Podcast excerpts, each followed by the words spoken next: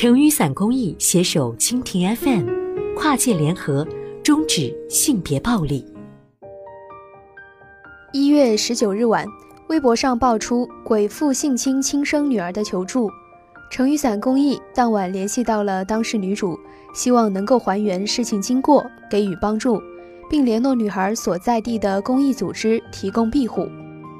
目前，女孩情绪平稳，暂不需要住宿帮助。十分感谢提供帮助和建议的热心网友，我们将继续关注这一事件，欢迎你提出自己的建议和看法，更希望这篇文章能够帮助到那些尚不可见的性侵受害者。女孩米拉，父亲猥亵我，我现在逃了出来。我父母离异，父亲再婚，我跟父亲生活，跟母亲和其他家人关系都很一般。现在我在上大学。前天晚上我在家睡觉，我爸常年不在家的那种，偶尔隔几天回来换衣服。那天他回来换衣服，喝了酒，把我叫醒，说了几句，走之前让我上秤，说因为平常我很瘦，所以他关心我来着。结果我上完秤，他就抱我说想体验一下八十斤有多重。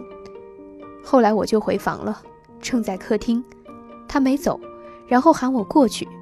我过去以后，他就开始捏我手腕、脚腕，然后大腿、屁股、腰，然后他手就进来抓我胸。当时我也还没意识到，我也是真的傻。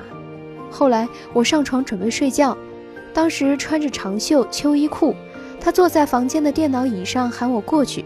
我过去，他就把我拽到他腿上坐着，然后手又伸进来揉我胸，还把我衣服掀开揉。我当时就觉得不对劲，还拉开我的内裤看。当时他看完我下面后，我赶紧从他怀里跑了，裹被子里。后来他来摸我脸、脖子、耳朵，还要我过去。我说不过去，他说不过去他就打我。我说就不过去，你打吧。后来他就开始说，把第一次给爸爸吧。当时有人打电话过来叫他，我又说了一些重话，然后他就准备走了。结果又回头说不准告诉别人，他出门了又回来，反反复复几次，又喊我过去，还问我留不留爸爸。然后他就开始说一些很下流的话，描述他的反应和我身体的一些体征变化，然后开始说小时候给我洗澡什么的，说我那时候才多小呀。后来他一直叫我过去，我不过去，并且以各种理由叫他走。后来我爸走了，我就求助微博网友借给我钱，我跑出来了，找了一个安全的宾馆。我爸后来又给我打电话说亲戚喊我回家吃饭，我说我不去，他说你是不是有病啊？而且说不记得之前发生的事情了。我说我全部帮你记得。他要我回去，我怎么敢回去？他说我养你这么大，我容易吗？我说我不敢在家里了。他说家里有鬼吗？那时候我心里想说，其实家里有你。我说你这是昨晚被电话叫出去了，如果没有真的发生了什么，轮得着你道歉，还是你陪我死？他说要我后妈跟我讲。我说行，你先告诉他这个事情，你自己有没有脸说？我跟他说，当我死了，我也不会再回去过年。他还用脏话骂我，矢口否认当晚他说的话。现在我跑出来，打算去湖南某市我朋友家过年。我现在情绪比较稳定，但是我有点担心会不会影响我今后跟异性的交往，我该怎么办？北京千千律师事务所吕孝全律师，要有基本的取证意识和取证方法，报警可以威慑对方。一，现在这种情况去妇联和报警用处都不大。因为只有被害人单方面描述，没有其他任何物证佐证，警方不会立案。唯一可能的好处推测就是报警后，潜在加害人知道已经报警，尽管证据不足，但或许是一种威慑。二，以后要注意保护好自己，比如有基本的取证意识和取证办法。包括现在也可以通过电话录音、微信留言等方式诱导潜在加害人，看其能否承认猥亵这个事实。比如，受害人可以主动给其微信留言或者打电话，问他某月几日在家什么地方，为何要脱自己衣服，要摸自己胸部等，把这些猥亵事实进行固定。当然，如果父亲有防范意识，也可能取不到证，但至少可以尝试，并且也是为了以后防止再次被侵犯。三，可否偷偷在自己卧室或者家里隐蔽处装上针孔摄像头？但前提是自己会操作，并且一定要做到保密，不能让潜在加害人知道。四，应该找自己其他亲戚，比如跟母亲。相对跟自己要好的亲属描述，现在肯定是证据不足，但至少为了防范以后再发生类似情况。五，已经是大学生了，了解一些基本的自我保护意识和取证意识和技巧是应该的。此外，自己一定要尽快学会独立。性科普作者女王 C Cup 告诉自己有能力帮助自己，受害者的心理很难不受创伤。尤其是发生在家庭内部，尤其是血缘关系且本来关系比较紧密，被背叛、不安全、纯真被玷污、无措无助的感觉几乎必然会出现。受害者首先是要与施暴者隔离，其次是寻求到有效的组织，比如妇女组织或者防家庭暴力的机构，采取自救措施，比如联系妇女组织能带来力量感。意识到自己不孤独，自己也有能力帮助自己，这对缓解创伤有好处。尽量不要全然等待被拯救。